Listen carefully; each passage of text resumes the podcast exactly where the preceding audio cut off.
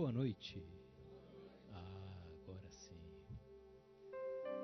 Que bom que a gente está junto mais uma vez para nesse entendimento de adoração comunitária nós buscarmos um pouco mais de Deus. Vamos falar com Ele, se você desejar fechar os seus olhos ou não. Meu Deus, obrigado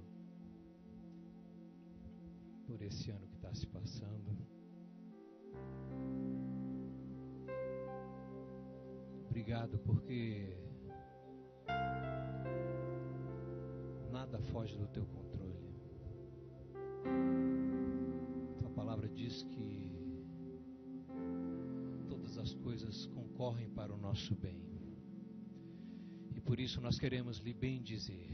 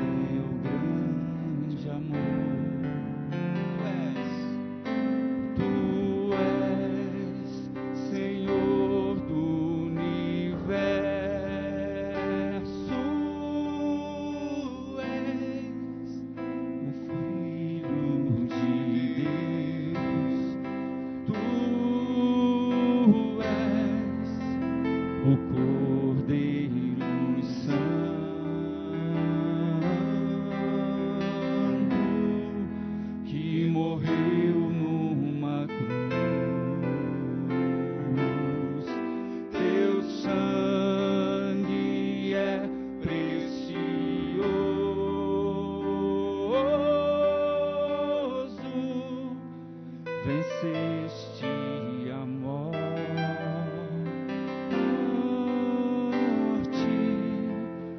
estás aceito.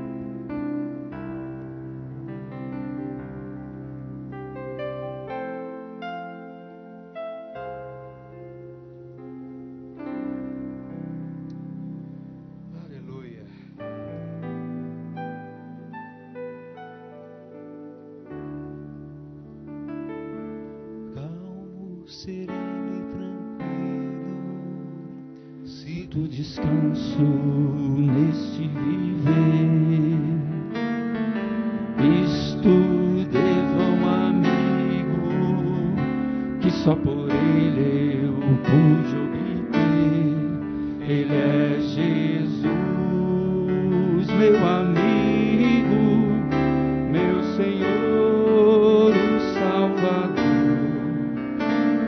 por meu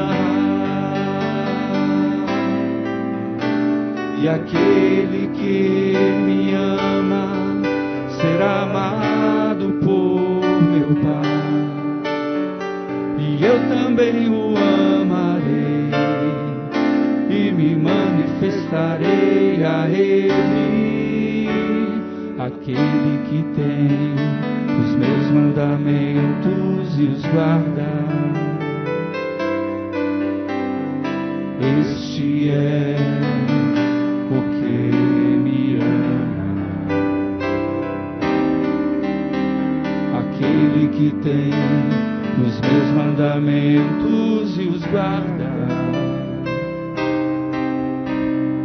Este é o que me ama. Este é o que me ama. Este é o que me ama.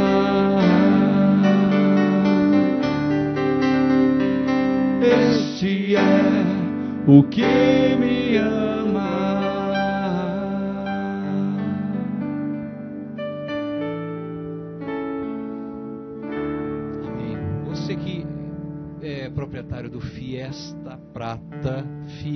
Prata, o seu carro está atrapalhando o portão do vizinho. Então, por favor, fique atento. E retire, né? E retire. Atento da próxima vez. Fiesta de Hoje, Goiânia. retire. Fiesta Placa de Goiânia, por favor. Isto. Todos atentos. Quem ouviu a notícia, retire. E aproveitando que eu já falei, boa noite, gente. Tudo bem? Estão me ouvindo bem em todos os lugares? Então, olha só, quero aproveitar também com os que estão é, ouvindo em casa pela DNV TV e dizer que podem nos escrever, o chat está aberto. Você pode pedir orações, pode expressar seu coração e também diga de onde você está escrevendo e o seu nome. Tá bom? Jack, querido. Vamos. Vamos para a fiesta.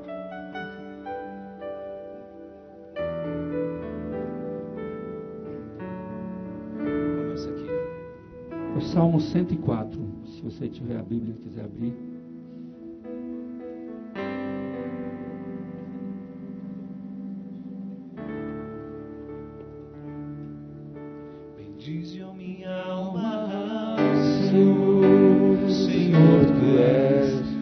Maravilhoso, vestido de glória e majestade, coberto de luz como de um manto.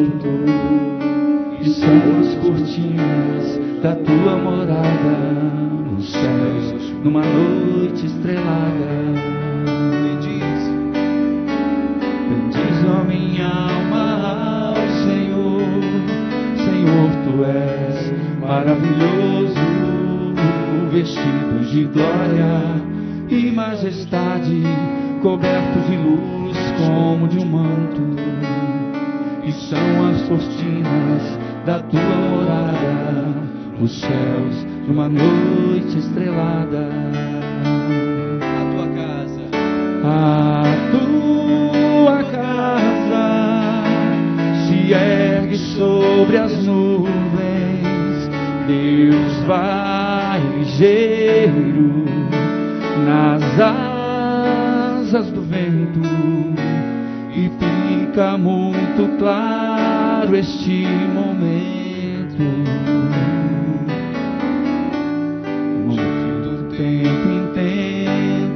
adorar. Bendize. Bendize, ó minha alma, bendize ao Senhor e toda minha vida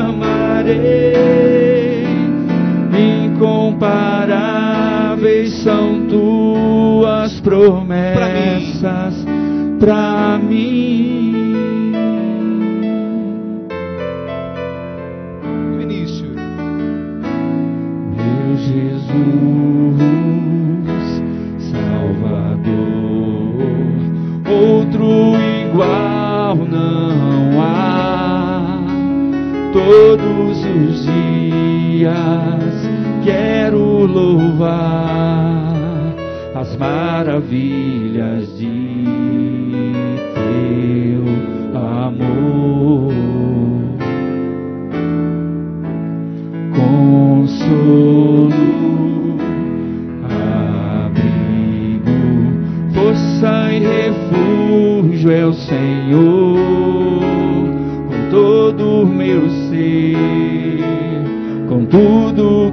sou, sempre te adorarei.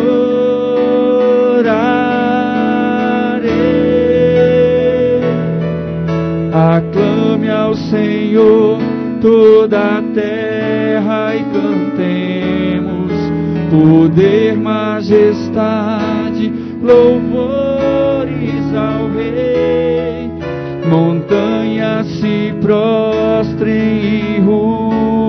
rejam os mares aos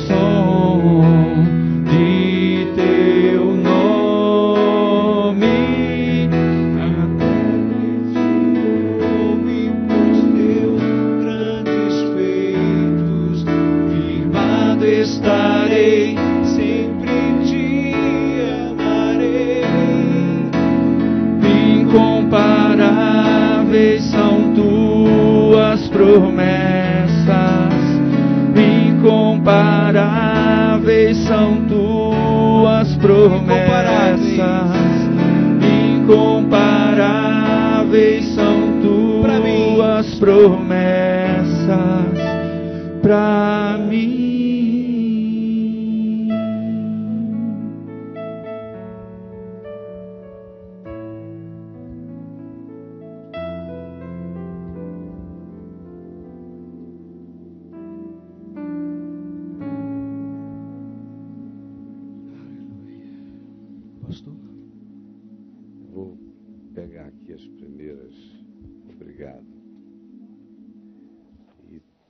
temos o José Carlos de Camaçari, na Bahia, grato pela melhora da mãe dele, Dona Anália, com problemas na coluna, e nós oramos na semana passada. A oração pela sobrinha Ranai, que está com problemas renais, a Ranai. E é fácil orar pela Ranai, com problemas renais. Vamos orar por ela. O Robson Cardoso, de, dos, de, da Bahia, do Senhor do Bonfim, está grato, expressando essa gratidão. Ah, o Dejane, o som está ruim aqui fora, está dando microfonia, gente. A Dejane de Maringá, no Paraná, expressa a gratidão dela. A Daniele de Atibaia, em São Paulo, pede oração pelas famílias. Aí tem, ela expressa a família Maia, Bitar, Sabiá, aqui de Atibaia. Eh, tá, eu queria pedir que vocês orassem por coisas bem específicas, porque senão a gente ora assim por todas as famílias de Atibaia. Então vamos tentar ser específicos. A Sara Thaisa, do Guará, pede oração pela família dela.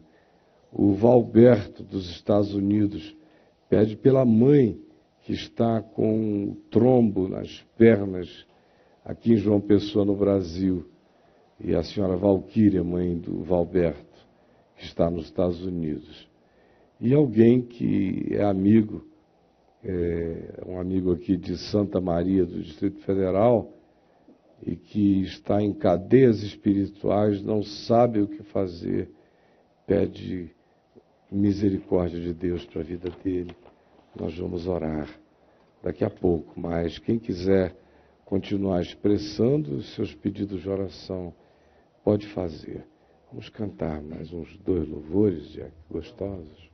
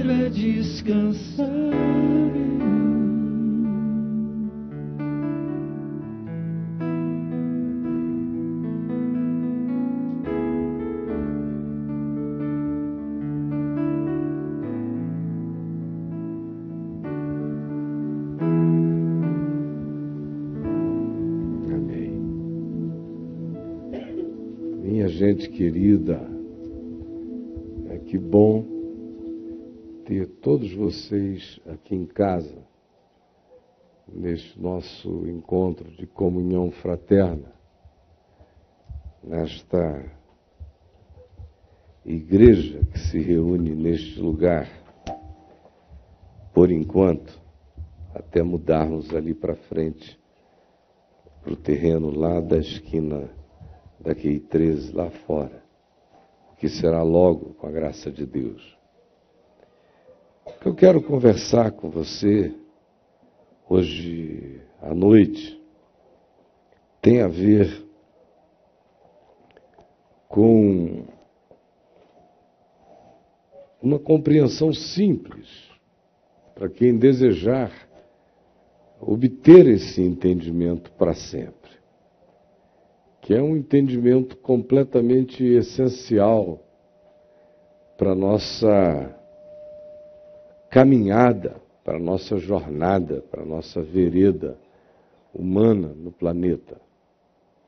Nós fomos ensinados que o que a gente chama de nossa espiritualidade é alguma coisa que acontece supostamente de nós para Deus, por vários meios e modos diferentes.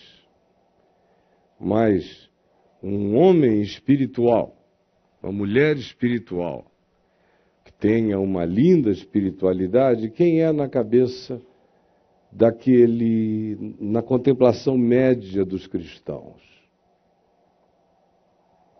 Quem é esse indivíduo? Qual o perfil dele ou dela?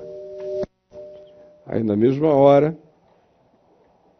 você começa a se lembrar de pessoas do Velho Testamento, como Samuel, que não se afastava do templo orando, buscando ao Senhor, aqueles seres consagrados que viviam como ermitões, tipo Elias, ou Moisés, especialmente, quando totalmente afastado dos homens, na tenda da congregação, via a face do Senhor. São os nossos nossos arquétipos e as nossas simbolizações de espiritualidade. A gente imagina um ente como Ezequiel, cheio de visão e até de arrebatamentos, como um ente espiritual. Um pouco menos do que ele, por exemplo, Jeremias, que não narra nenhum arrebatamento, nenhum traslado, como Ezequiel, que diz que foi levado, arrancado do corpo e levado para se ver o que estava, se estava fazendo em Jerusalém. Ele foi levado do, do Iraque a Jerusalém. Jeremias não. Jeremias foi jogado num poço e não teve nenhuma visão especial lá dentro, só gemeu. Então parece que Ezequiel é um cara um passo acima. Chegou até a ver aparatos que pareciam OVNIs, como a glória do Senhor, Ezequiel 10 e outros textos lá. Um cara diferente. O Enoque, que é a suprema expressão dessa espiritualidade do Velho Testamento, o sétimo depois de Adão, que andou com Deus, e Enoque já não era, e o Senhor o tomou para si. No Novo Testamento, por exemplo, nos Evangelhos, o exemplo ou a simbolização suprema da espiritualidade de Jesus é a transfiguração, com o rosto brilhando como o sol na sua força, as roupas claras como a alva luz, uma nuvem luminosa, Moisés e Elias em aparições gloriosas, coisas do tipo. Parece ser o momento áureo. Paulo, qual é o momento de grande espiritualidade de Paulo? Segundo aos Coríntios 12. Foi levado ao terceiro céu e ouviu coisas inefáveis, às quais não é lícito aos homens referir. Ou momento espiritual de Pedro, ele está arrebatado na, sobre o telhado, no alpendre da casa de Simão o Curtidor, em Jope, à beira-mar. Algum momento desse assim, de êxtase, de desconexão com a realidade, praticamente, de penetramento, penetração num, num mundo paralelo, alternativo, numa outra dimensão, ou numa subjetividade profundíssima. Ou você imagina João. Quando é que João ficou mais espiritual do que nunca? Parece ter sido na ilha de Pátimos, quando se ligou um longa-metragem de revelações apocalípticas na mente do cara. Para sempre. Ah, foi o auge. Porque essa é a nossa maneira de medir. Nós fomos ensinados. Primeiro foram os gregos que nos ensinaram no Ocidente a sermos assim.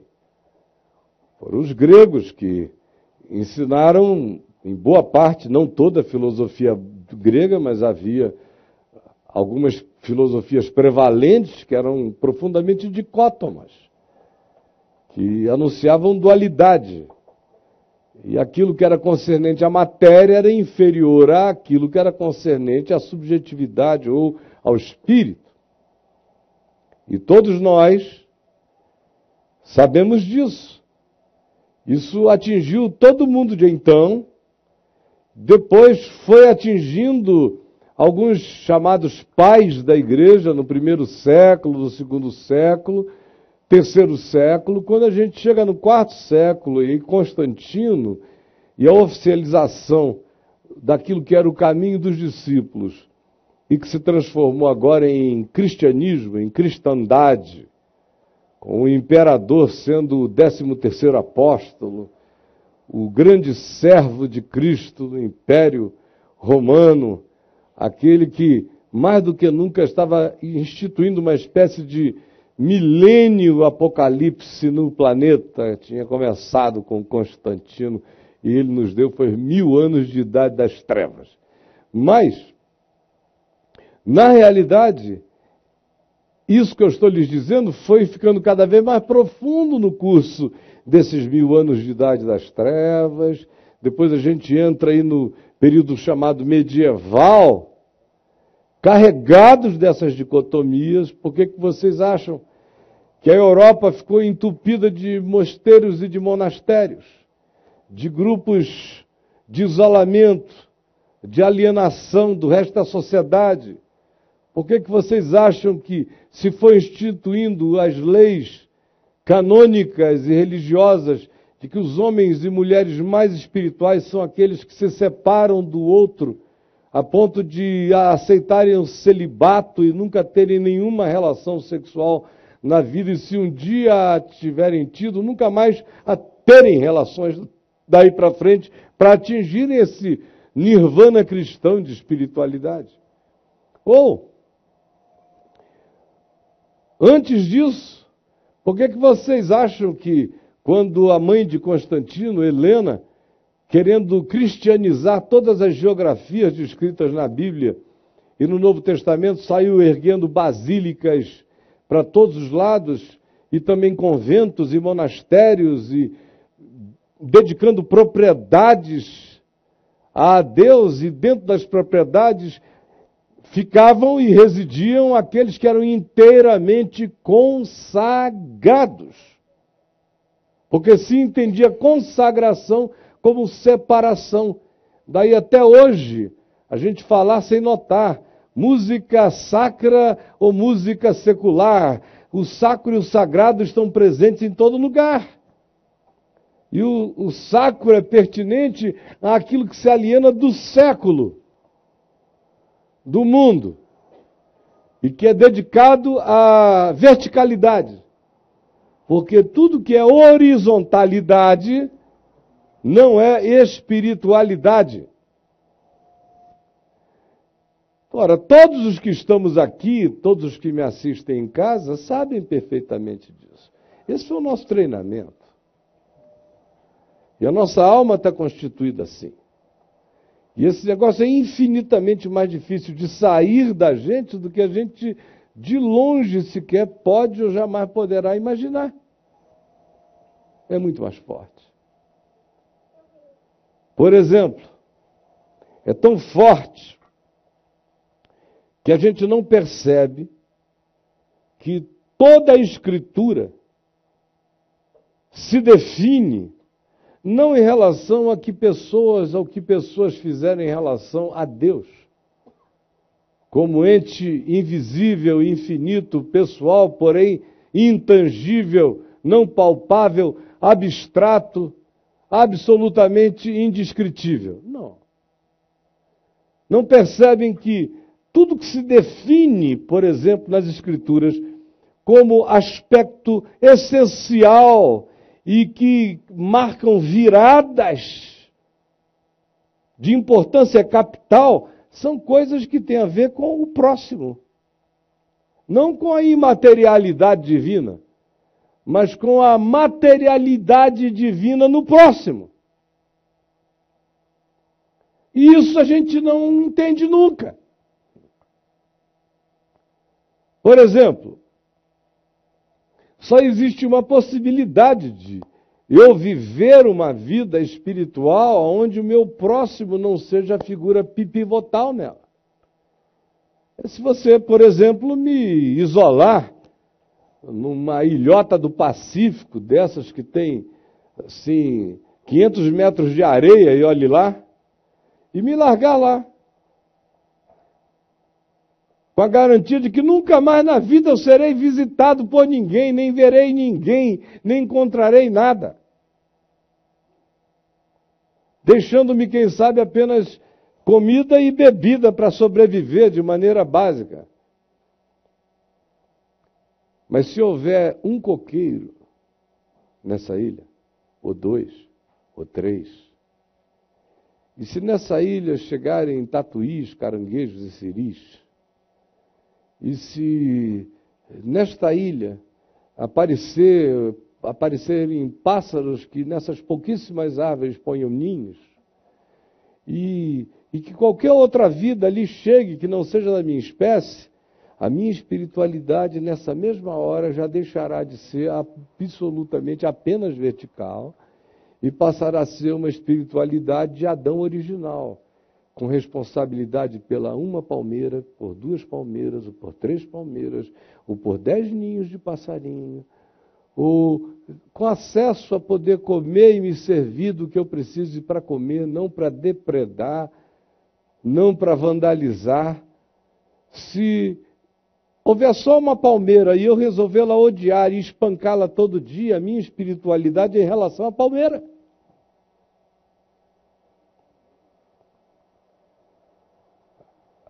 Só Adão, antes de se criar a Eva, viveu uma espiritualidade sem relações humanas. Mas vejam que não sem relações. Saiu nomeando todos os entes da criação, conhecendo-os e tratando-os bem, observando-os e interagindo. Até que chegou um ponto em que a interação foi tão profunda com a natureza que ele começou a querer acasalar, ele começou a sentir a necessidade de uma interpenetração que ele não conseguia nem explicar, que transcendia até a cópula que ele percebia nos outros, mas não havia nada para ele naquele nível.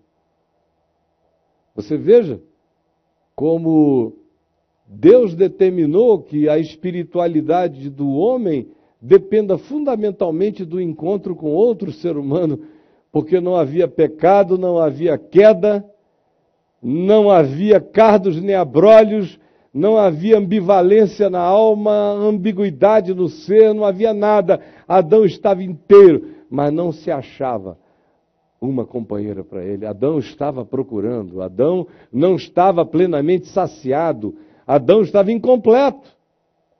Porque a completude de Adão acontecia no próximo. Naquele caso era o próximo mais próximo, a mulher dele. Mas podia ser num próximo humano, como ele, do mesmo gênero, não para que com ele ele tivesse conjugalidade, mas com ele certamente ele encontraria conjugalidade mental, filosófica, emocional, de compreensão, de entendimento, porque é sempre melhor serem dois do que um. E não é bom que o homem esteja só. Faz mal para o homem o escolher deliberadamente alienar-se do próximo, fugir dele e evadir-se dele. É mal para mim. Corrompe a natureza do que eu chamo meu espírito, minha consciência, meu ser. É mal, é ruim. Ora, isto dito como introdução, prestem atenção, por exemplo, em Caim e Abel. Caim disse: Quero oferecer a Deus um culto, um sacrifício. E ele reuniu, ele era agricultor, reuniu as melhores frutas e os melhores produtos que ele pôde cultivar no chão da terra e trouxe a Deus e ofereceu como culto. E está dito que Abel, o irmão dele mais novo, o segundo, decidiu também oferecer a Deus o seu culto. E como ele era pastor de ovelhas, ele pegou as primícias do seu rebanho,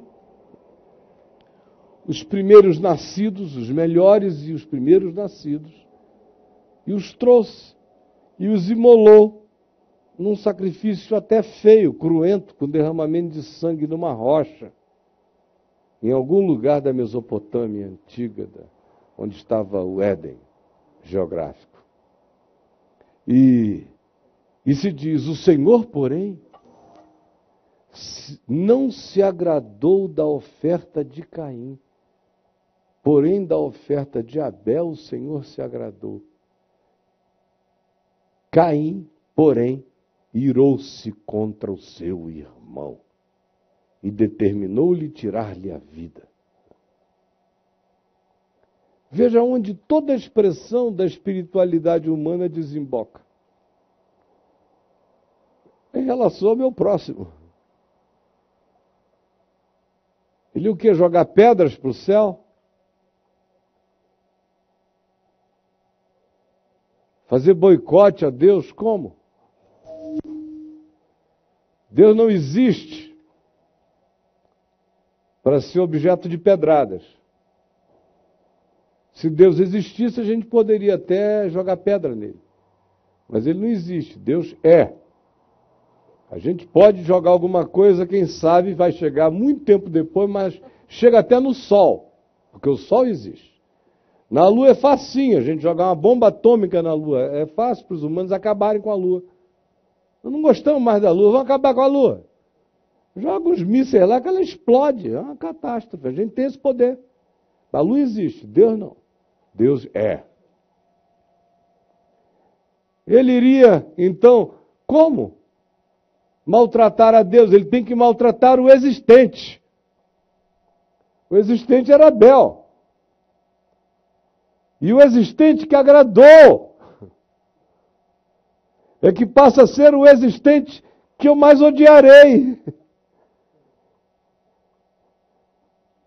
Porque ao invés de eu me enxergar e dizer o que que havia e há no meu coração que fez com que Deus não se agradasse da minha oferta? Essa era a única pergunta. Porque não havia um concurso de ofertas. Para ver qual a oferta melhor a ser oferecida, uma gincana de gratidões. Não. Diante de Deus, não existem cultos coletivos, só existem cultos individuais.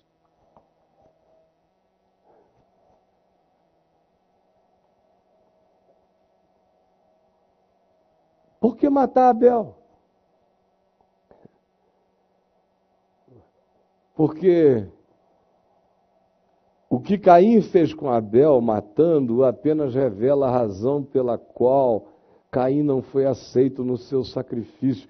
Em momento algum, sacrifício de Caim foi para Deus. O tempo todo, o sacrifício de Caim era em relação a Abel. Era afirmação sobre Abel: vou fazer o meu primeiro, eu sou mais velho, é olhando para o lado, querendo olhar para o lado e para baixo o tempo todo. Porque o problema de Deus não era receber sangue ou receber fruta. O problema de Deus era só que quem quer que chegasse, chegasse inteiro.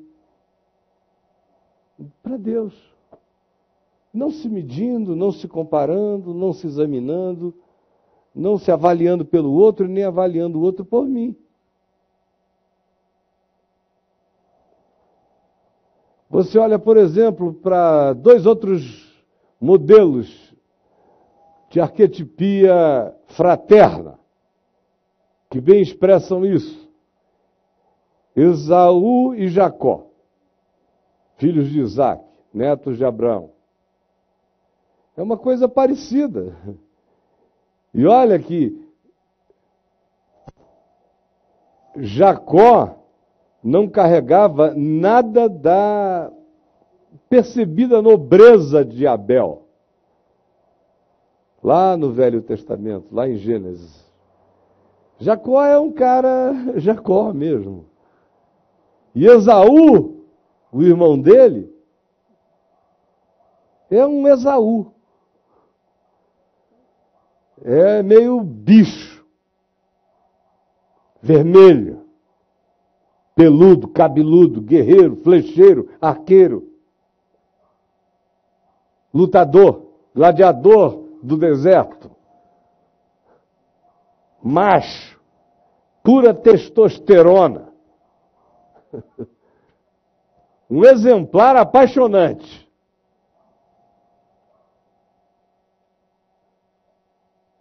Já o Jacó não saía da tenda da mãe. Aquele cara que a bola vinha para ele, ele, não, ele pegava com a mão e jogava. Olha, Jacó, ainda com a perninha assim meio juntinha. Jogava. Aí ficava aqui assim. E aí eu acho que eu vou, tá, mãe? Aí a mãe dele, não, meu filho, fica aqui, isso é coisa para Esaú. Aí tá aqui o Jacó, brejeiro, todo ouvindo papo de mulher o dia inteiro. Bom, e chega a hora em que o pai vai morrer. Já se sabia que a bênção paterna era de Esaú, mais velho. Eram gêmeos, mas naquele tempo se entendia que o mais velho era quem saía primeiro. Hoje em dia a gente sabe que o mais velho é o que sai por último. Mas naquele tempo era quem saía primeiro. E o Esaú tinha saído primeiro. A bênção seria de Esaú. Dois terços para ele, mais as bênçãos espirituais e um terço da propriedade para Jacó. Aí chega, vocês sabem a história, Esaú chega do campo com fome, morto de fome, Jacó, Jacó está fazendo um guisadinho, com lentilhas. Um prato bem do Oriente Médio que você come até hoje lá todo dia no almoço. Carninha desfiadinha, molinha, lentilhazinhas, está ali um guisado. Guisado é um guisado, né? Imagina, aí lá vem Esaú de dias no deserto, com a fome danada, chega ali, vê aquele Zé Mané do Jacó cozinhando. Afasta aí, rapaz. Que afasta nada, eu estou fazendo minha comida. Daqui comida. Me dá essa comida, eu não dou não. Eu fiz a comida, comida é minha. Aí fica aquela história. Não, comida me dá, rapaz, eu estou com fome. Não, e eu com, você, com isso? Eu estou com fome também. Mas eu estava dias sem comer, porque quis. Jacó disse, por que quis? Eu estava aqui. Comida é minha. Você quer a comida? Jacó já viu que toda grande necessidade pode gerar um bom negócio. Aí, judeu até a alma, mais do que o irmão Esaú. Está com muita fome mesmo? Ó, a gente pode fazer um negócio. Eu te dou essa comida todinha aqui mas você me dá a sua bênção de primogenitura.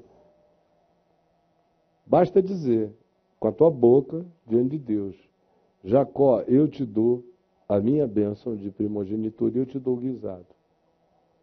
Aí o Esaú disse: De que me adianta ter essa bênção de primogenitura se eu estiver morto amanhã por não ter comido esse prato de lentilha? Me dá esse negócio aqui.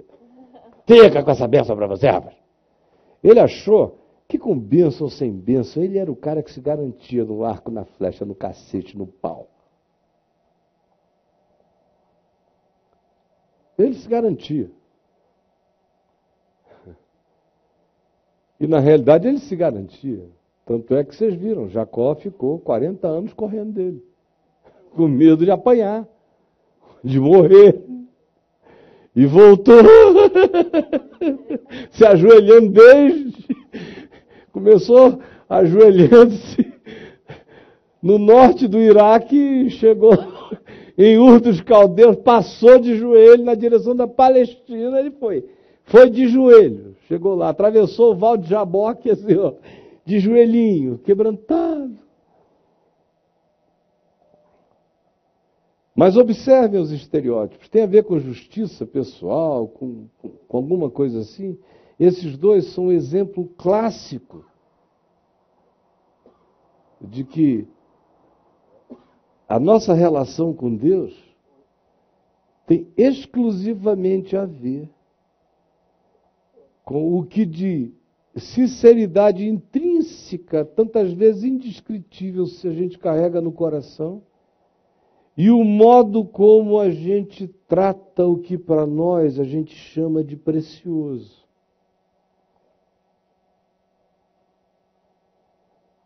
Outro exemplo mais adiante, também são dois irmãos, só que agora hipotéticos. São dois irmãos que Jesus cria. Dois irmãos que Jesus inventa para nós, porque expressavam a totalidade das manifestações humanas. É quando ele fala da parábola dos dois filhos, dizendo que vos parece um homem tinha dois filhos. Chegando-se ao primeiro, disse: Filho, vai hoje trabalhar na vinha. Ele respondeu: Oh, sim, paizinho, sim, senhor. Porém, nunca foi. Dirigindo-se o pai ao segundo filho, disse-lhe a mesma coisa: Filho, vai trabalhar na vinha. E este disse: Ah, eu não quero, não. Estou afim disso, não. Mas depois de um tempo se levantou e foi, cheio de arrependimento. Eu sou um idiota. Falar aquilo papai. Tudo aqui é nosso. Por que, que eu sou assim egoísta? Ele se levantou e foi trabalhar. Jesus perguntou: qual dos dois fez a vontade do Pai? E os que estavam com ele, que era um bando de fariseus cretinos, disseram o segundo. Jesus disse a eles: Em verdade, em verdade vos digo que mensaleiros, publicanos, petralhas, Petrobrazuculixurixandias da Petrobras e meretrizes e garotas de programa e o que vocês quiserem mais vos precedem no reino de Deus. Porque vocês são dos que dizem sim, sim, sim, sim, não se arrependem nunca e não agem nunca. Eles dizem não, não, não. Mas quando a ficha cai, eles se levantam e andam.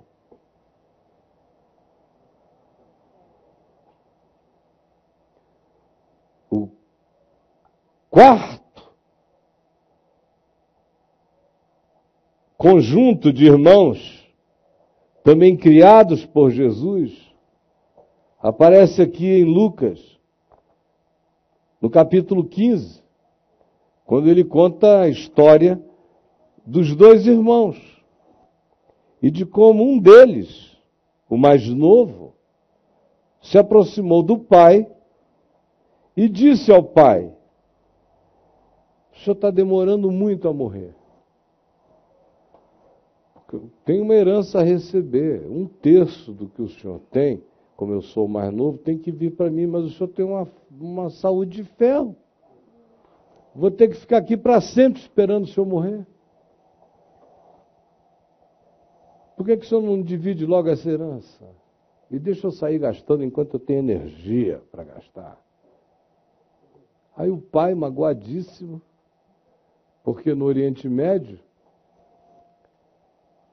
pedir a herança a um pai vivo era como dizer isso que eu acabei de dizer: você demora a morrer. Você é um estorvo em relação ao meu futuro. Por que, que o senhor não dá um jeito de partir ou então reparte a herança?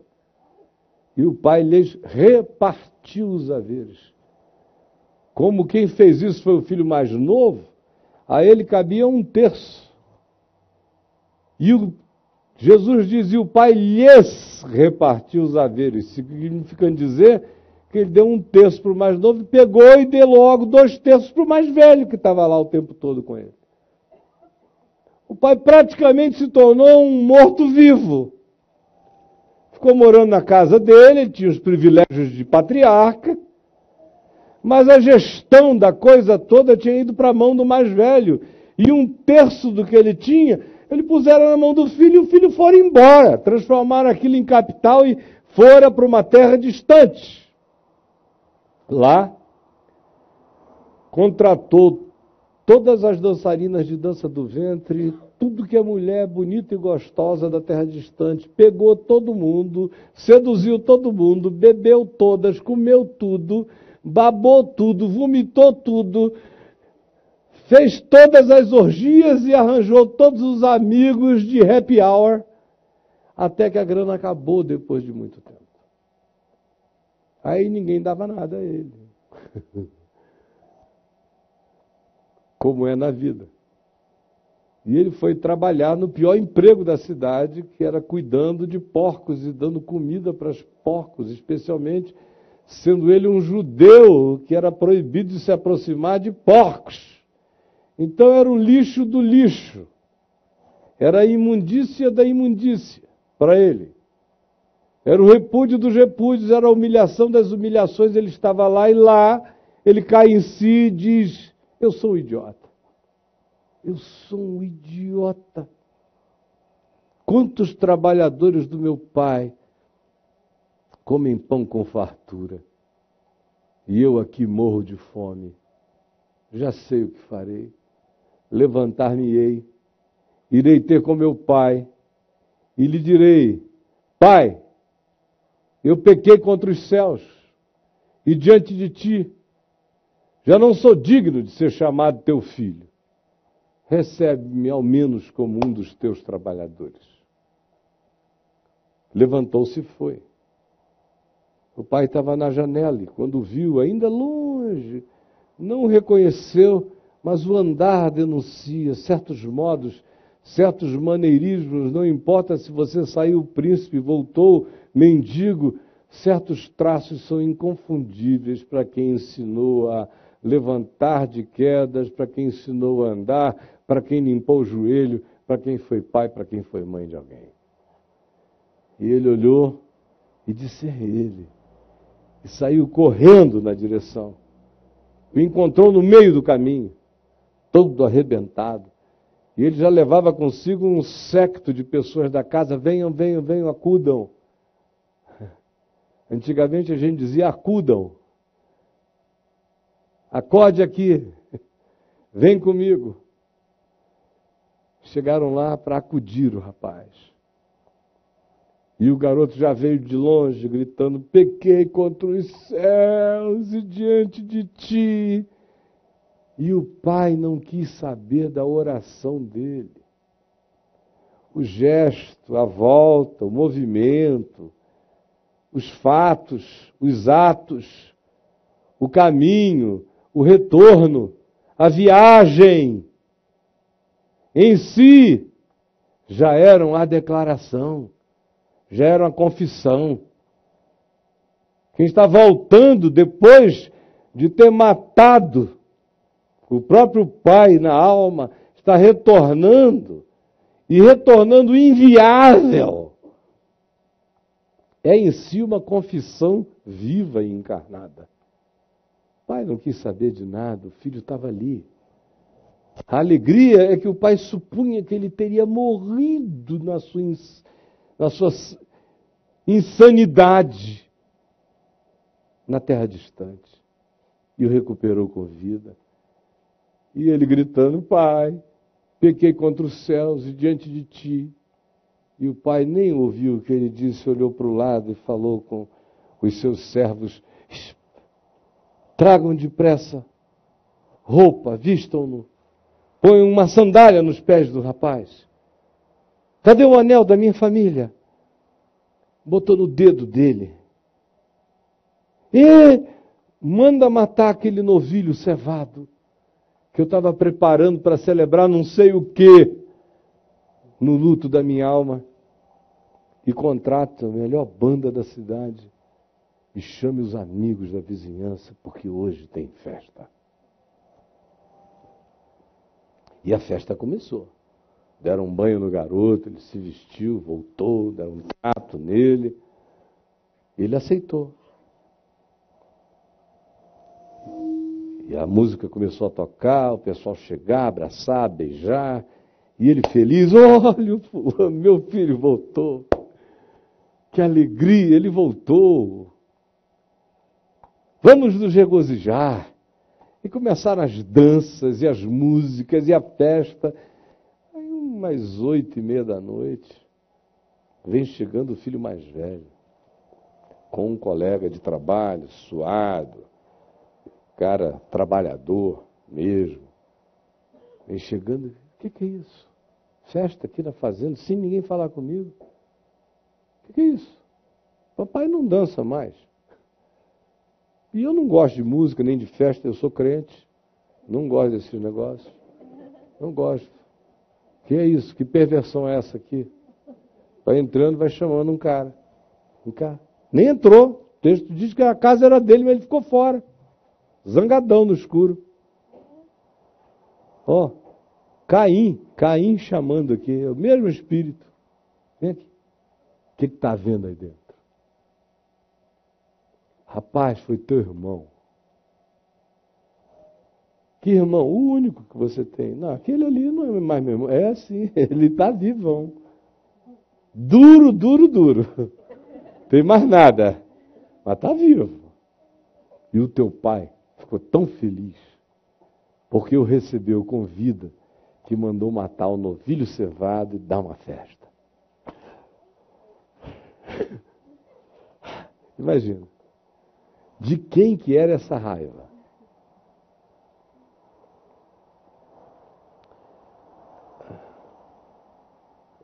Não dá para ficar com raiva do pai.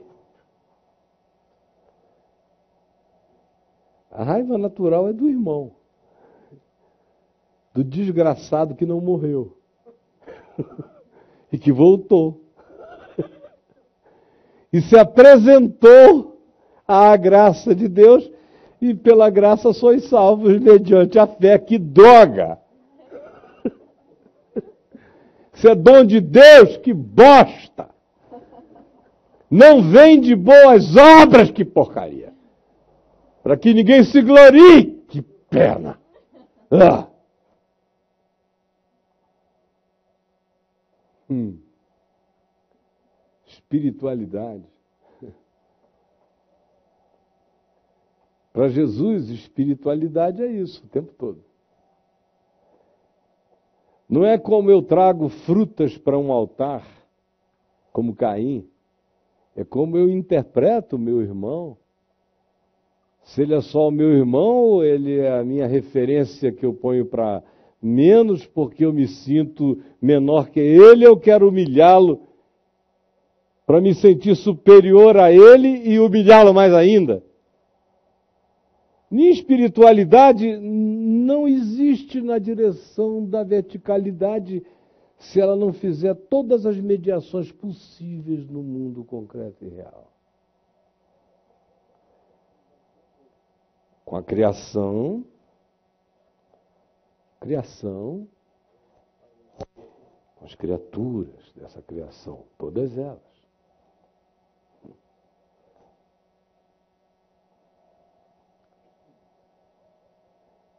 Todas essas histórias que eu falei, essas quatro, que definiram o curso do significado da vida humana, da civilização humana, foram histórias de espiritualidade.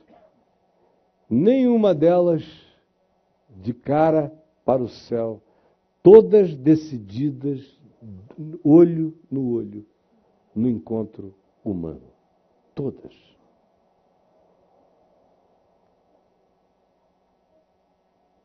A gente vive uma vida totalmente pagã e não percebe. O tempo todo. Nós somos discípulos de Aristóteles, muito mais do que de Jesus. A nossa espiritualidade é grega, não é a espiritualidade de Jesus. Você veja, por exemplo, no chamado meio evangélico, para a gente não falar da cristandade maior, aonde é que reside a espiritualidade? Segundo o que se ensina. Hoje em dia não tem nada mais espiritual do que dinheiro. Dinheiro é um assunto altamente espiritual. Era um, foi um livro que saiu na década de 70, mostrando como era importante dar dinheiro para a igreja. Era o nome do livro. Dinheiro, um assunto altamente espiritual. Mas tinha que ser no lugar certo, na hora certa, do modo certo, e tudo na igreja para os representantes oficiais de Deus. Um assunto altamente espiritual, dinheiro. Porque parece que Deus recebe dinheiro. Deus conta, puxa vida. Rapaz, sabe? Olha aí, o Alá. Tô quase te pegando, hein? Na grana. Aquela guerra de bancos em, em cima da gente, são banqueiros. Essas divindades pagãs cultuadas aí, para todo lado. Outro tema altamente espiritual é templo. templo. Templo. Tenta entrar no templo de Salomão, ver se você consegue. Não pode. Quer dizer, eu não quero. Agora tem gente que até gostaria de ir. Eu não tenho vocação para ver breguice. Tem tanto lugar que o pessoal chama de lindo na terra, e que eu entro e digo, meu Deus, estragado. Por exemplo, no Monte Carmelo tem um templo de, dos Bahá'í, dedicado a Bahá'u'lláh, no pé do Monte Carmelo. Então, o que é lindo ali é o Jardim Persa. Porque o templo, sinceramente, é uma legião da boa vontade que era outra coisa brega. A gente ficou seis meses lá. Eu saí por insuportabilidade de breguice. Eu não aguentava, era, era muito mármore, muito mausoléu, muito IML de religião. Muita feiura, muito, muito frio, muito sem vida. Templo é a segunda coisa mais espiritual. Eu falhei numa. Em alguns lugares a Bíblia continua a ser. Entre os reformados não é dinheiro, ainda é a Bíblia, o livro. Não estou falando da palavra de Deus, porque a palavra de Deus não é um livro, a palavra de Deus é uma pessoa, é Jesus, o Verbo. Aqui estão as Escrituras, nela reunidos, nesse livro, uma biblioteca de 66 livros que para boa parte da cristandade é uma das coisas mais espirituais que existem o livro. Quando eu era considerado espiritual pela igreja evangélica, eu podia jogar a minha Bíblia onde eu quisesse. Pá! Era um ato profético. Hoje em dia eu jogo a minha Bíblia aqui, ó. Tem gente que cá diz, ai, sacrilégio. Por quê, hein? Foi porque eu joguei a Bíblia? Não. Por que, que eu antes jogava e não era nada, e hoje se jogar é um ato sacrílego? É por causa de como o outro me olha. Um dia ele me olhou de um modo, hoje ele me olha de outro modo. O mesmo ato é interpretado de modos distintos. Por quê? A espiritualidade só existe de fato no meu olhar, no seu olhar, e não como ninguém viu a Deus e nem o verá. O meu caminho de espiritualidade é você. É você. Você está pensando o quê? Quer ver para um outro grupo de cristãos? Você mede a espiritualidade pelo arrebatamento durante a canção. Não é? Tem aquele pessoal que fica assim. Aí eles namoram, eles tiram esses sarros extraordinários com Deus, é um negócio, é uma pegação, é um. Aí passa os cabelinhos de Jesus. Ai, meu, parece, é um negócio tão sensual. Não sei se vocês já viram por aí. Eu já tive que interromper uma reunião de oração uma, de oração uma vez na Barra, porque eu digo, pelo amor de Deus, o próximo passo é eu vou ouvir orgasmos reais acontecendo aqui no meio desse pessoal. Ah, era um louvor assim, todo histericamente doce. É alta espiritualidade. Quando eu era jovenzinho, você media a espiritualidade pelas, pela quantidade de vezes que as pessoas jejuavam. Sozinhas num quarto. Tem um negócio tocando por aqui? Está aqui Jack tocando para todos os lados, mas deixa para lá. Então, você media, as pessoas eram avaliadas assim, fulano é um cara tão espiritual. Você sabe, ele ora, ele jejua, todo sábado ele jejua, ele não sai de casa, aquele sol gostoso, todo mundo jogando bola lá fora, mas ele fica de joelhos na presença do Senhor, na brecha. Fica na brecha, na brecha na brecha diante de Deus. Olha, eu vou te dizer, eu não tenho ainda essa entrega. Mas no dia que eu tiver, eu também vou aprender com ele a ficar na brecha, a ler. Era assim que era medido. O cara que estava com a vontade danada de sair para comer uma pizza, mas renunciava e dizia: Não, vocês vão, que eu vou ficar na presença do Pai. Quantas vezes eu já vi, meu Deus, o cara ali sofrendo na presença do Pai. Ele queria estar comendo a pizza. Mas na realidade, o recado que ele está dando é: vão vocês profanos. Porque eu atingi esse nível de dedicação, de abnegação, de altruísmo de pizzas. São essas espiritualidades. E pode acrescentar outras imbecilidades a essa lista. Quando na realidade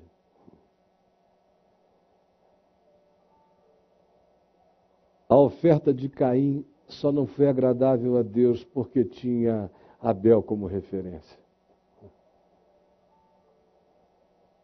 A atitude de Esaú e só perdeu a bênção porque ele menosprezou não apenas a comida, ele só menosprezou a promessa, porque ele menosprezava o seu irmão. Ele dizia: esse cara aqui, com promessa ou sem promessa, com unção ou sem unção, com o que quer que seja, isso nasceu para não ser nada.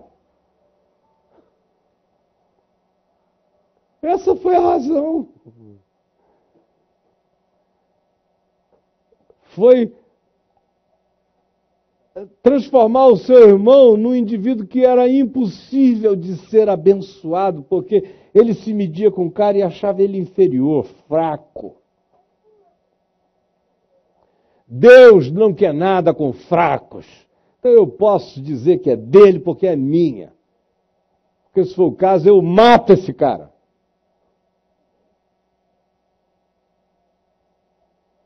Ou aquele que Jesus disse que o pai diz: Vem, vem, vem, me ajuda, filho. E ele diz: Tá bom, paizinho, tá bom. E não vai. Quem é esse cara? Ele não vai para onde? Ele não vai para a vinha. O que é a vinha? É o encontro horizontal. Na imagem de Jesus, na figuração da parábola que ele construiu, a vinha é um encontro humano, é um encontro de serviço, é a vida, é o reino de Deus como inserção minha dadivosa em graça, em amor, em misericórdia, em perdão, em bondade, em verdade, em justiça.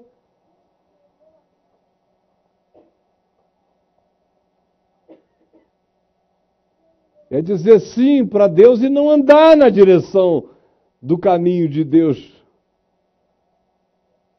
Que Jesus, no mesmo texto aqui de Mateus, diz: Porque em verdade, em verdade eu vos digo, meretrizes e publicanos vos precedem no reino dos céus. Por quê? Porque veio João Batista, eles ouviram a palavra e eles andaram na direção prática de se converterem a ela, e vós não. Só ficaram de mãos para cima dizendo: Sim, ó Pai, sim, ó Pai, fala, profeta.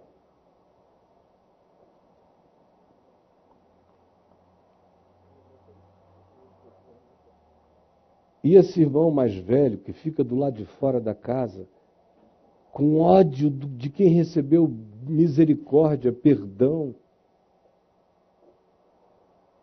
Onde é que é o eixo da espiritualidade dele, se não no seu irmão? Aí a igreja cometeu um, um, um outro estelionato interpretativo nesse momento. Quem é o meu irmão? É a pergunta que você está fazendo.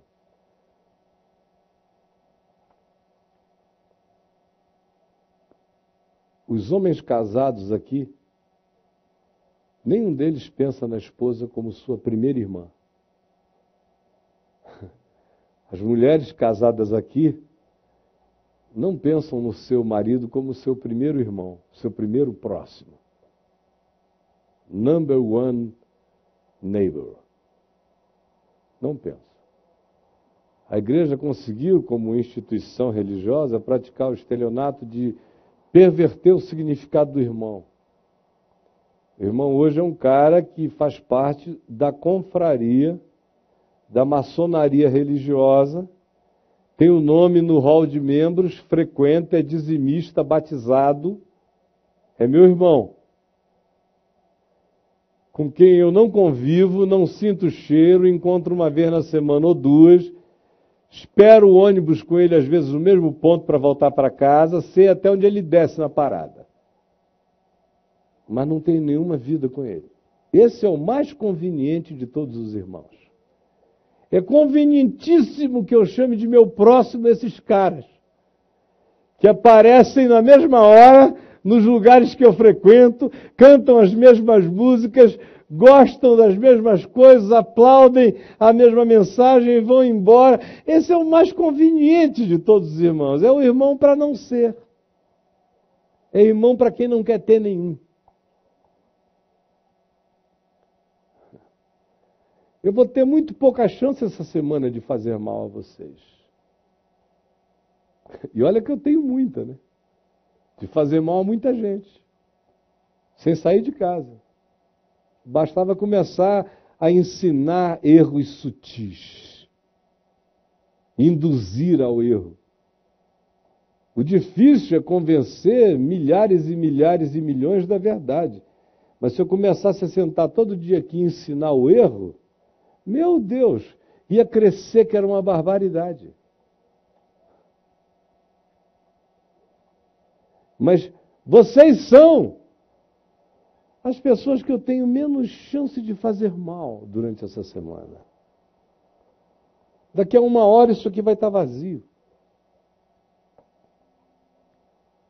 Vai ficar só uma irmã comigo aqui, chamada Adriana, coitada. Adriana é o meu principal portal para Deus. Porque eu vivo mais com ela do que com a multidão dos seres humanos. Porque eu passo mais tempo com ela do que eu jamais passei com nenhum outro ser humano na minha vida. Nós já estamos velhos, mas com poucos anos de casados, são 15 anos. Nesses 15 anos, eu fiquei dois meses longe dela quando meu pai estava falecendo, não chegou nem a ser dois meses, porque ela foi lá duas vezes. Fora isso, é de manhã, de tarde e de noite. O tempo todo. A Adriana é Emanuel na minha vida, é Deus comigo. Então, se eu quiser amar a Deus, expressar meu amor por Deus, eu tenho que expressá-lo pela Adriana. Antes de tudo. Porque a minha espiritualidade não vai se realizar na vertical. Não adianta eu sentar na cama, dar as costas para ela com ódio e ficar fazendo orações de amor aos céus.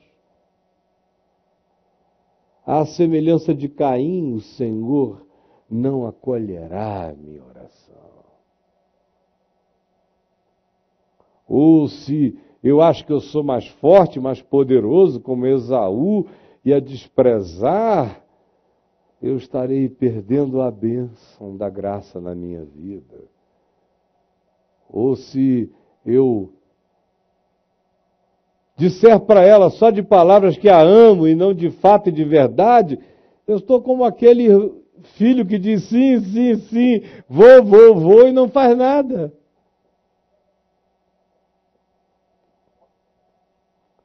Ou se por alguma razão eu tiver ficado muito magoado com ela e eu vir a bondade de Deus todavia se manifestando na vida dela e zangar-me, não será contra a distribuição da economia da graça de Deus sobre os seres humanos eu posso até, por sofisticação filosófica, dizer que em relação a Deus que estou magoado. Mas será a inveja dela, perversa e enciumada, que eu estarei sentindo.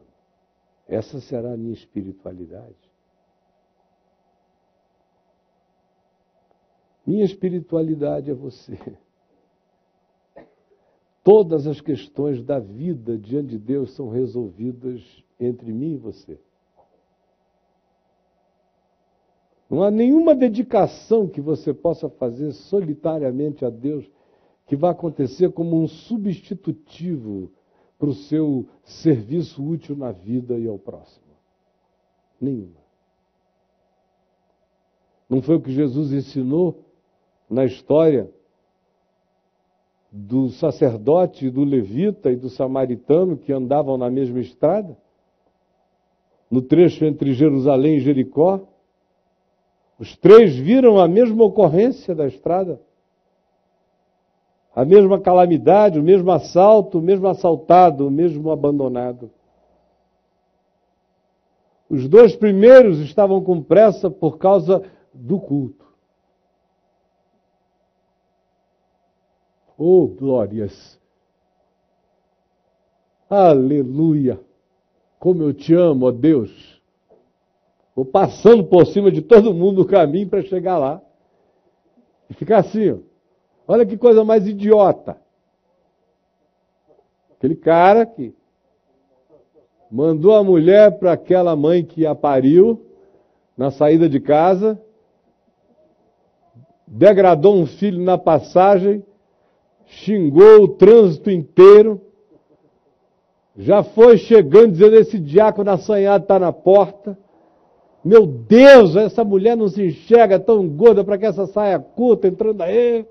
Lá vai ele chegando, distribuindo a alma dele para todo lado, senta lá na frente. Ah.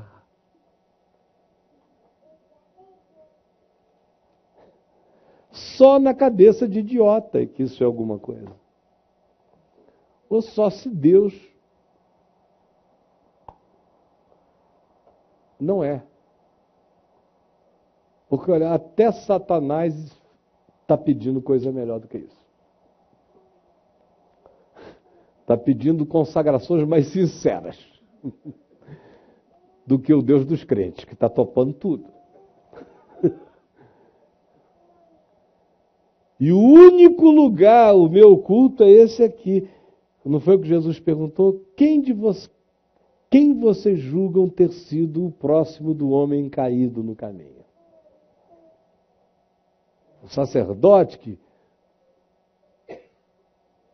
vivia diante do trono, do levita, arrebatado nos louvores,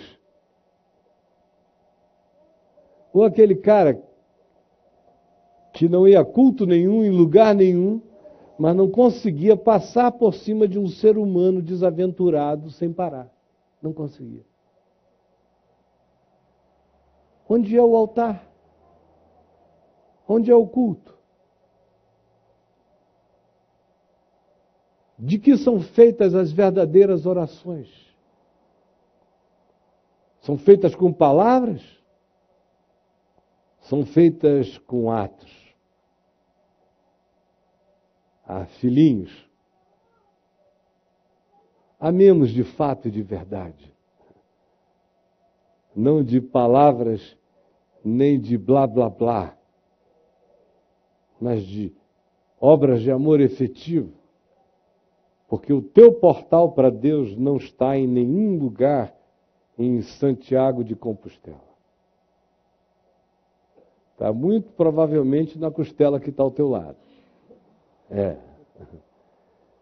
Como diz Pedro na sua primeira epístola, no capítulo 3, no verso 9, dizendo: Maridos, vivei a vida comum do lar Participem do dia a dia, do lar, com toda a dignidade e bom senso, tratando as vossas esposas com carinho, como a parte mais frágil, para que não sejam interrompidas as vossas relações com Deus. Porque não há possibilidade de relação com Deus. Só porque eu oro sozinho em algum lugar e esculacho a vida quando saio. Não existe tal coisa. É pelo meu irmão que passa a minha espiritualidade e o meu mais próximo portal imediato para o meu Pai é você, como Jesus disse. Não foi isso que ele disse? Pegando uma criança, eles queriam saber quem era o maior, o mais próximo. Maior ali era maior na presença de Deus, era de importância, em significado, em espiritualidade, em primeiro apostolado, nessas coisas todas. Jesus pegou uma criança e disse: Maiores? Querem saber quem são os maiores? Olha aqui, essa criança é maior. Se vocês não se tornarem como ela, balbal. Agora, quem recebe essa criança, a mim me recebe. Quem recebe aquele que vos receber, recebe aquele que. Quem receber a um de vós que foi por mim enviado, a mim me recebe também. Espiritualidade no Novo Testamento é acolhimento do próximo.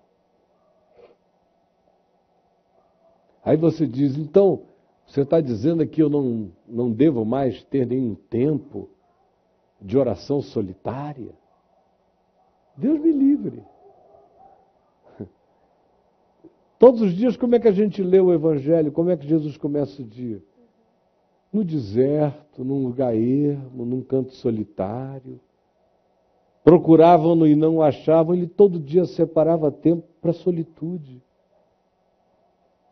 Mas não era a solitude que realizava a vida. A solitude era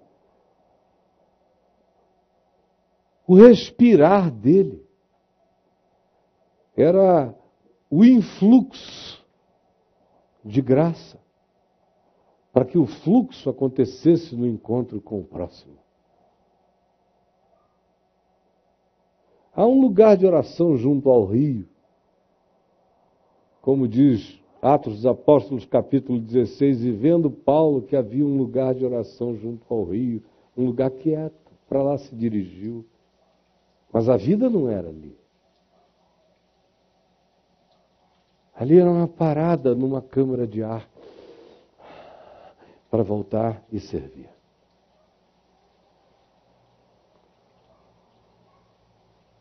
Eu espero que a gente saia daqui hoje com a decisão de vivermos a espiritualidade de Jesus, que busca a reclusão que não é longa, é só suficiente para você enxergar seu coração.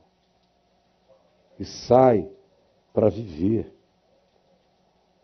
sai para trabalhar, que é um outro altar seu, sai para ouvir, é um outro altar, sai para comprar, sai para vender, sai para negociar sem mentir, sem enganar sai para advogar sem trapacear, sai para o serviço público sem menosprezo, sai para os altares de Deus, porque Deus tem tantos altares neste mundo, quantas sejam e são as pessoas que passam na minha vida todo dia.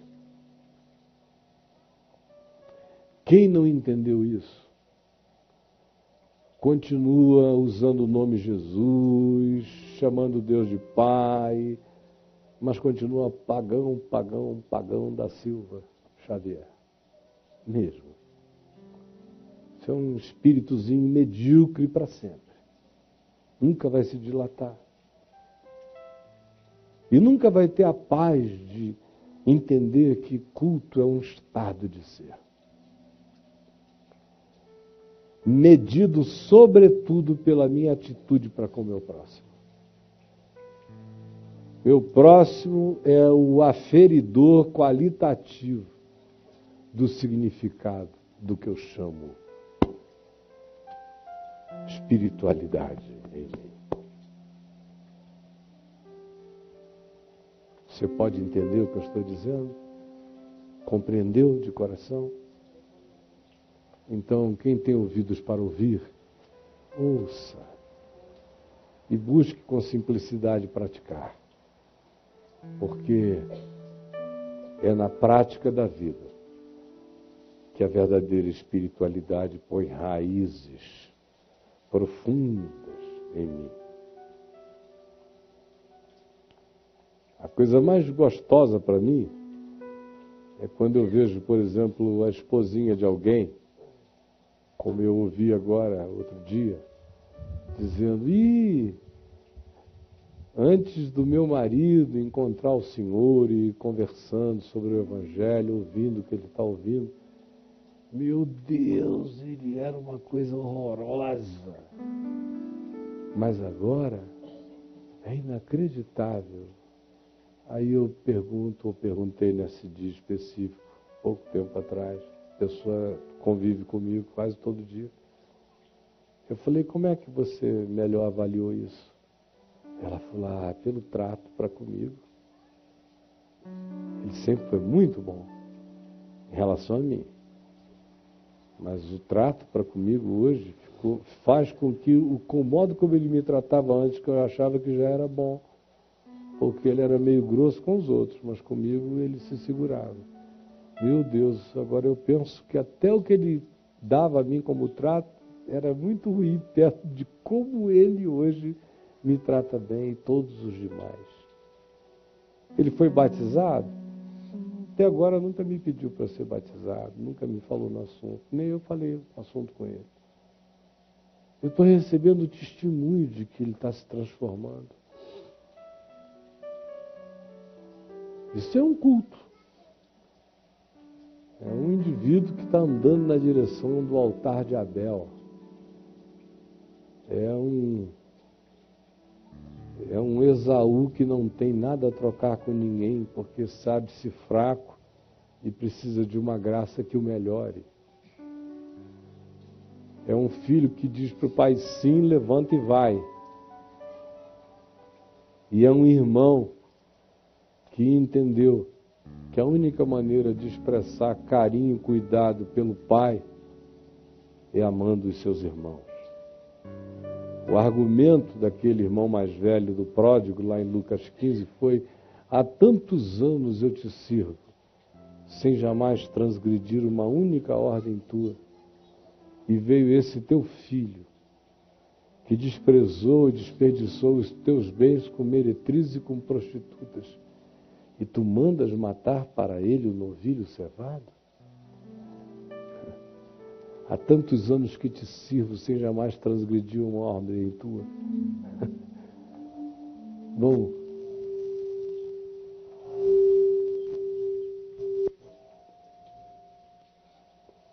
obrigado. Baixa o som aí, senão prejudica. Sem jamais transgredir uma ordem tua.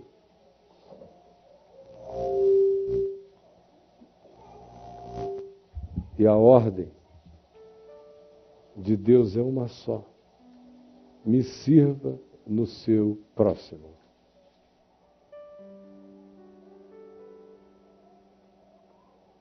Este é o mandamento. Que amemos-nos uns aos outros como Ele nos amou. É o único. Sem jamais transgredir uma ordem tua, que ordem? A do sábado, a do dízimo, a da oferta, a do jejum. De quê? Se há um só mandamento, que nos amemos uns aos outros. Você não quer transgredir nenhuma ordem dele?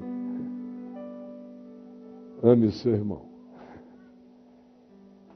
E aí você vai andar cada dia mais numa vereda de menos e menos e menos e menos e menos transgressão.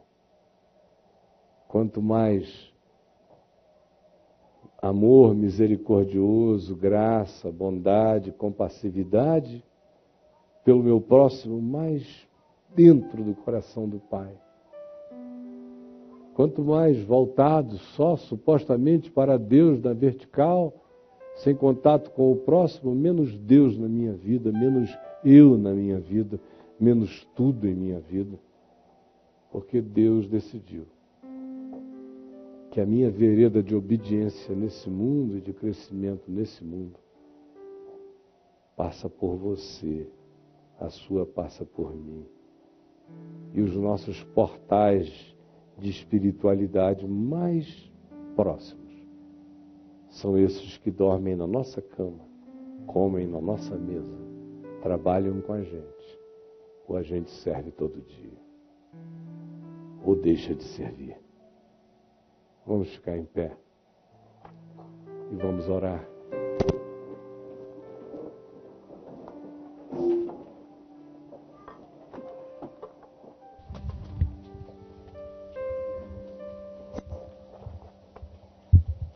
Temos também o Guga Rezende e a dona auxiliadora que está com. Ele ora por ela que está com o coração inchado. Samir de São Bernardo do Campo, o Guga é de Rezende. O Samir de São Bernardo expressa sua gratidão hoje pelos seus 18 anos de casamento. Deus abençoe você, Samir mesmo. Angélica, de Indaial, a nossa querida Angélica, que estava aqui com a gente, Angeliquinha. Querida Angélica, cheia de gratidão e pede oração pela irmã dela, que está em surto hoje. Ela tem, vive um quadro de esquizofrenia, irmã da Angélica, e é usuária de drogas químicas, o que agrava a situação muito mais. Mas de um lado a Angélica está gratíssima e de outro lado pede para orarmos pela mana dela. O José Lacivaldo, de São Vicente, São Paulo, pede oração por Francisco, um acidente de moto, e pela Luísa, esposa, pela Luzia e, e pede oração pela Luzia e também pela esposa Gilvânia. O Beto Está meio confuso, Beto. O pai do Elias, o pai do Ditão. Pede oração pelos pais desses amigos aqui. E alguém de Porto Alegre, que não disse quem era, pede oração pelos familiares do avião desaparecido na Ásia. Devem ser pessoas do vínculo e da proximidade dele, algumas delas. A Rúbia, de Belo Horizonte, pede oração pelo irmão com câncer na boca, o Alain. É um câncer tão perverso esse. A Júlia de Porto Velho pede oração pelo pai desempregado. A Laci, neta da Júlia, pede oração pelo tratamento neurológico que ela está fazendo. E a Gina do Rio, pelo casamento com problemas. A Anne do Rio de Janeiro, ora pela mãe Maria José cheia de dores nas pernas, excessivamente pesada, obesa. O Johnson, de Campo Grande, Rio de Janeiro, de oração, ele diz: pela minha saúde, pelos meus filhos e netos. E Caio, avalie, acho que adoro escrevendo. Muitas pessoas fazendo perguntas que seriam. Pro, é, pergunta para o Papa de Graça é para o Papa de Graça, eu não tenho nem que avaliar. Tá bom, minha gente? Vamos orar. Quem quiser fazer pergunta, não é aqui o lugar. É a partir de 10 horas de segunda a sexta-feira ao vivo. Eles sabem, é que eles insistem. eles sabem que não é o lugar da pergunta. É só olhar o que está acontecendo e ver se é um lugar para fazer perguntas. Tá bom, minha gente? Queridos, vamos pegar na mão do portal que está ao seu lado aí. Pegue na mão do portal. Ó, mas pega assim com uma certa consciência. Se vocês estivessem naquela ilha deserta, de repente esse cara de quem você está pegando a mão, ele ia se transformar quase que num ser alienígena se ele aparecesse. Depois de você estar um ano num lugar sem ver gente. Chegasse esse que você está pegando a mão assim, ó, como quem não quer nada, você dizer, meu Deus, humano! Então, por favor, não espere ser arrebatado da vida para valorizar a existência do outro. É tão fácil a gente passar pelo ser humano como se fosse um tronco. Até o tronco, meu Deus, não merece que eu passe sem dar uma olhada nele. Ele existe.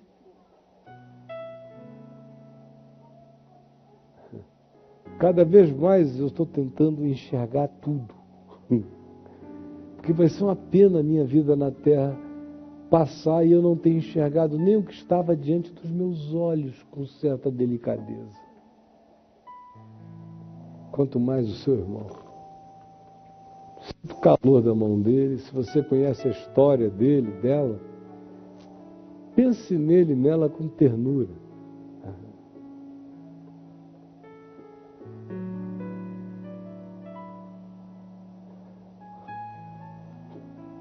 Ontem à noite eu tive um sonho. Não sei se foi um sonho ou o que, que foi. Assim, misturado, talvez, entre o sonhar e o, e o imaginar. Mas não estava exatamente no meu controle, eu já me vi dentro da ambiência subjetiva que eu vou descrever. E eu tinha partido. Mas eu via a Adriana sozinha sem mim. E eu fiquei tomado de uma ternura enorme. E de imaginar como iria ser difícil para ela.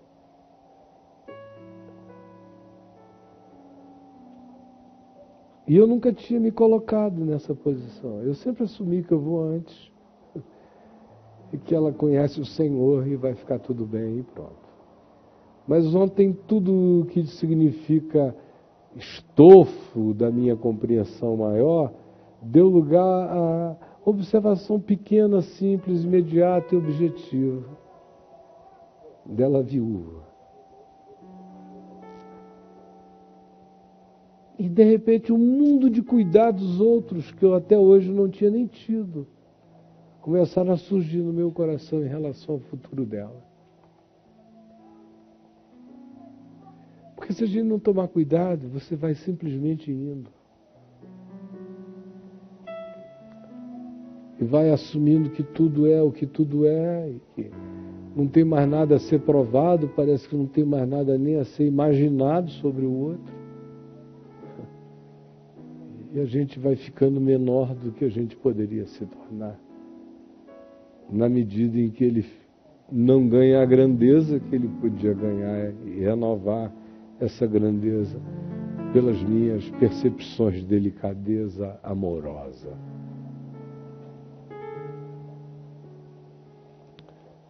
Senhor Jesus, aqui estão essas pessoinhas que tu conheces muito bem, as vidas, as dores, as angústias, as fraquezas, os medos, os surtos,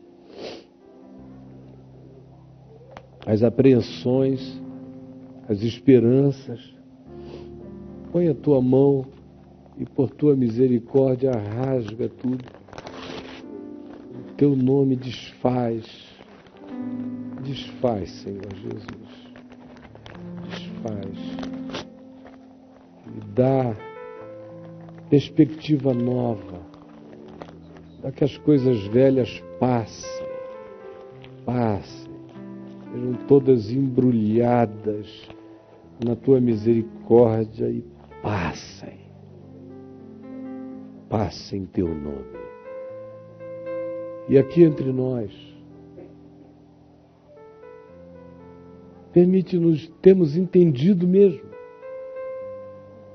que o lugar mais, a casa mais vizinha de Deus é o meu próximo.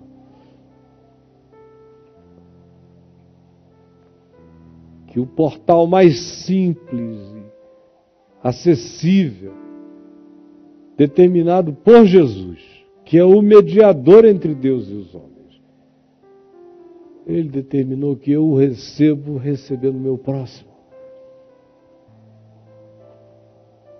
O mediador determinou que eu seja acolhedor daqueles em relação aos quais ele é o mediador. Que eu confirme a mediação sendo eu um acolhedor. Eu sei que o que eu estou pedindo e dizendo parece tão utópico, embora seja a mensagem simples e mais importante do Evangelho.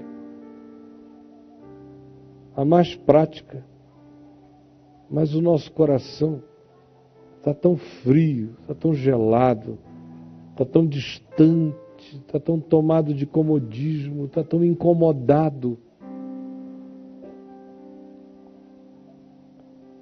Nosso coração está ficando ruim dia a dia, muito ruim, muito esquisito.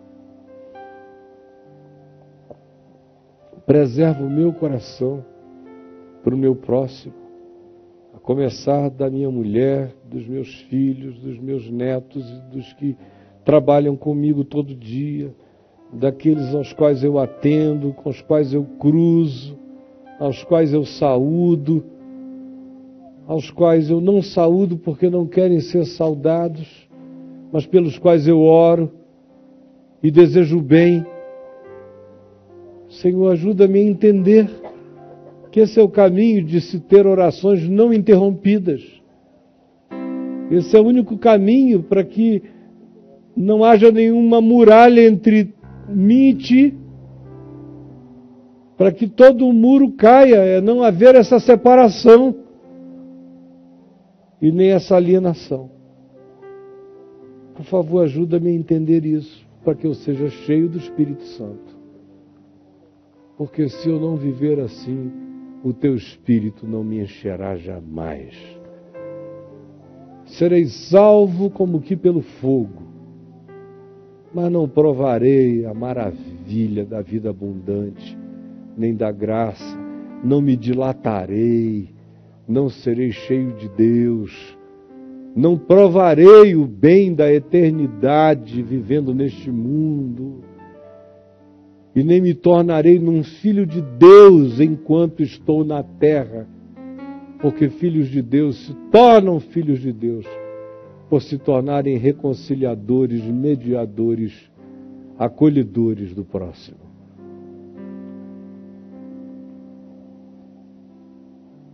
Em nome de Jesus. Amém e amém. Olha aqui, gente boa. O meu próximo, mais próximo, chegou aqui. Estou reivindicando, vim reivindicar aqui essa proximidade. É, Dorinha, por favor, é, eu tenho que prosseguir aqui. Vamos aqui. Olha só, minha gente. Aqui temos o, as salvas. E o Chico disse que botou ali atrás um gasofilácio na entrada, na saída, que é para o pessoal de tradição presbiteriana e Batista não ficar muito ofendido. Viu? Então tem ali. Então você não se a botar na salva. Mas é tão exprimido aqui que quem tem tradição pentecostal, a salva é vermelha. É do reteté. Podem, podem botar aqui, nós vamos passando. Quem, quem não quiser, bota no gasofilácio. Aqui tem para todo mundo. Presbiteriano pode botar no gasofilácio, sem problema nenhum. Aqui vai de, vai de um espectro a outro. Tá bom? Então, gente, olha só que coisa boa. Que o Senhor nos abençoe. Que o Senhor nos guarde. Que o Senhor faça resplandecer o seu rosto sobre nós. Tenha misericórdia de nós. Senhor, sobre nós levante o seu rosto e nos dê paz. Boa passagem de ano nós estaremos de volta aqui no domingo que vem, que cairá que domingo do mês? Que dia do mês? Janeiro? 4. Então, no dia 4 de janeiro, nós estaremos de volta. E você não esqueça, a gente está aqui, é para sermos essas sementes do amor de Deus espalhadas pela graça na terra.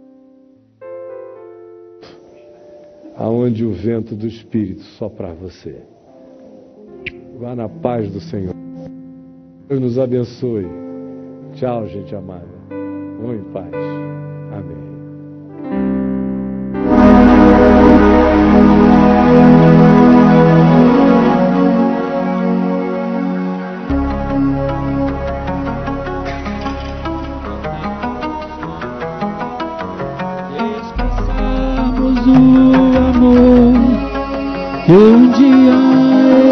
Pelo sangue do Calvário, sua vida